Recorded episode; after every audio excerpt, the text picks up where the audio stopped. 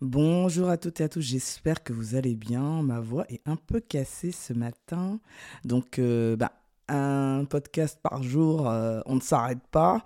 Et ça, c'est à il faut en tenir compte effectivement dans ce défi que ben, parfois la voix peut être cassée. Donc, j'ai un grand, euh, grand mug de tisane à côté de moi, de rooibos, plus précisément, parce que j'adore ça. Et je vais essayer de faire ces 10 minutes. Je devrais tenir 10 minutes pour parler. C'est pas un grand, grand défi, mais euh, si vous avez, euh, voyez que j'ai la voix un peu cassée, que j'ai des temps d'arrêt, c'est normal. Donc, aujourd'hui, euh, nous allons parler de l'ennui.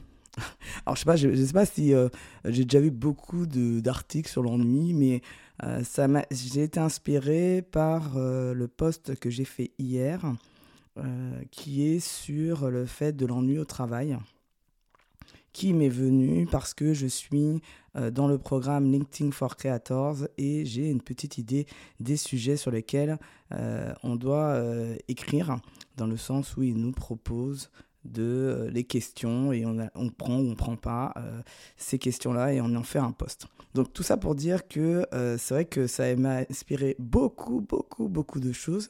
Mais sur un post LinkedIn, il faut choisir, choisir un seul angle. Donc j'ai choisi l'angle du slashing que, dont j'ai parlé hier. Donc j'ai choisi cet angle-là. Mais pour moi, je me suis rendu compte que l'ennui a traversé toute ma vie. depuis toute petite. Je m'ennuyais déjà euh, beaucoup euh, chez moi, mais j'étais une créative et donc je me créais un monde imaginaire, je me créais des activités pour éviter de m'ennuyer. Et un peu plus grande est arrivé aussi le fait que bah, j'avais limite peur de l'ennui. Euh, donc je faisais tout pour éviter l'ennui. Mais ce n'était pas pour les mêmes raisons a posteriori, j'ai compris que je n'aimais pas être avec moi-même, je n'aimais pas écouter mes propres pensées, parce que pour moi, ces pensées ne m'allaient pas.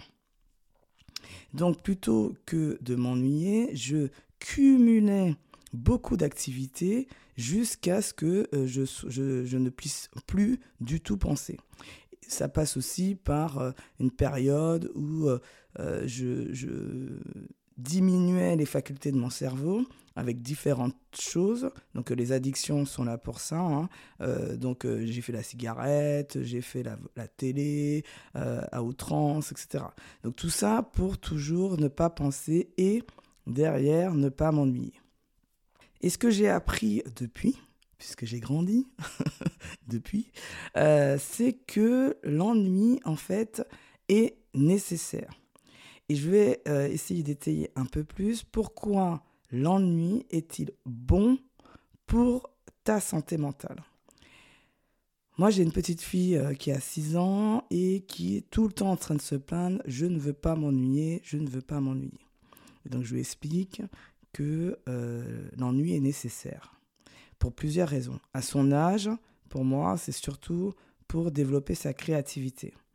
La créativité se créer, en fait, émerge plutôt, pour être plus précise, la créativité émerge quand nous nous ennuyons. Et ça peut, cet ennui peut être comme moi quand je fais une marche ou quand on est sous la douche. Ce n'est pas une activité prenante dans laquelle notre cerveau est 100% alerte sur ce qui se passe. On est plutôt dans une forme de lâcher prise qui nous permet justement de voir émerger des idées auxquelles nous ne nous aurions pas pensé. Donc ça, c'est déjà un premier point, mais qui est plutôt dans une optique de créativité. Et là où je veux en venir sur euh, la santé mentale, c'est que dans le monde dans lequel nous sommes, nous sommes tout le temps, tout le temps, je pèse mes mots, sollicités.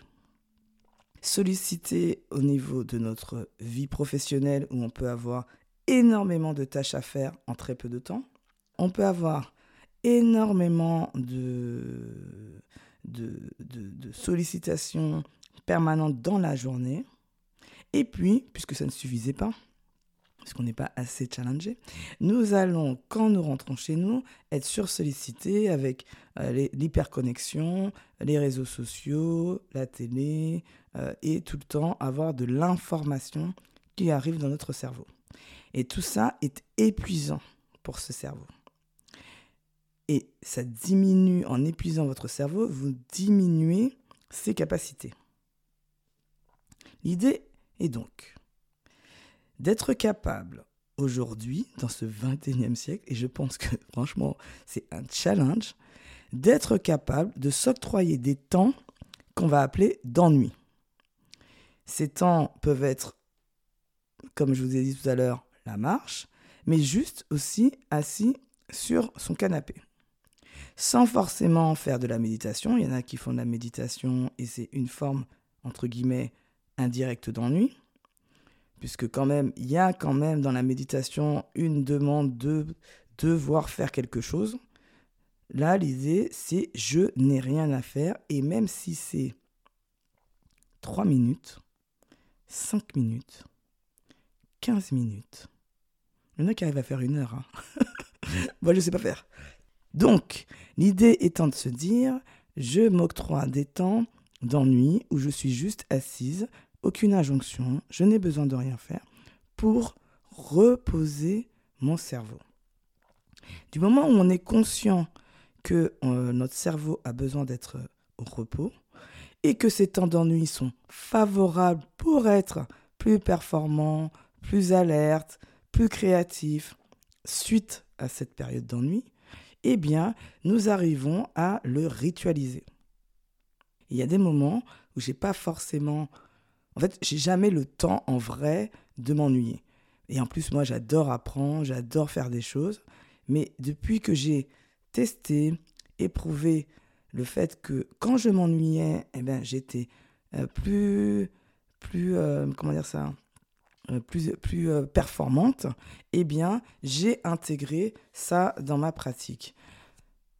Ce repos, il peut être aussi d'une autre forme, que le, pour aller un peu plus loin par rapport à l'ennui, qui est la sieste. Bref, moi, je, réalise dès que je sais que je suis un peu fatigué, parce que je me suis couché un peu tard et réveillé tôt, ou que j'ai eu une journée très euh, éprouvante la veille, je m'octroie aussi un repos après le repas du midi de allez, maximum 20 minutes. Parce qu'au-delà de 20 minutes, ça a été montré que on va dans le sens inverse, dans le bénéfice de la sieste. Ça peut être 5 minutes, 10 minutes, euh, maximum 20 minutes. Et ça, en fonction de ma fatigue, je décide de faire plutôt 10 minutes ou 20 euh, minutes.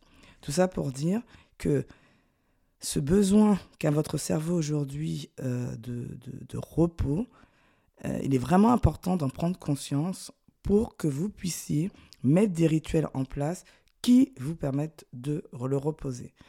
Si vous ne le faites pas, c'est augmentation de la charge mentale et dégradation de votre santé mentale.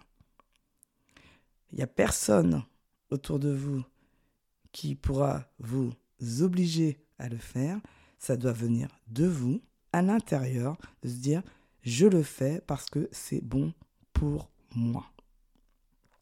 Alors, dites-moi ce que vous en pensez de, cet ennui. J'ai hâte d'avoir votre euh, retour. Donc, n'hésitez pas à revenir sur euh, LinkedIn pour euh, faire les commentaires et me dire ce que vous en pensez.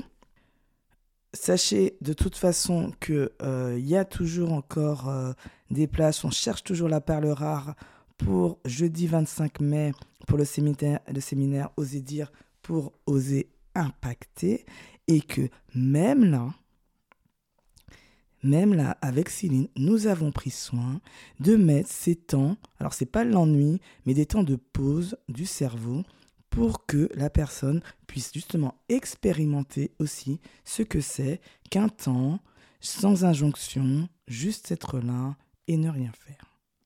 J'espère que cet épisode vous a plu.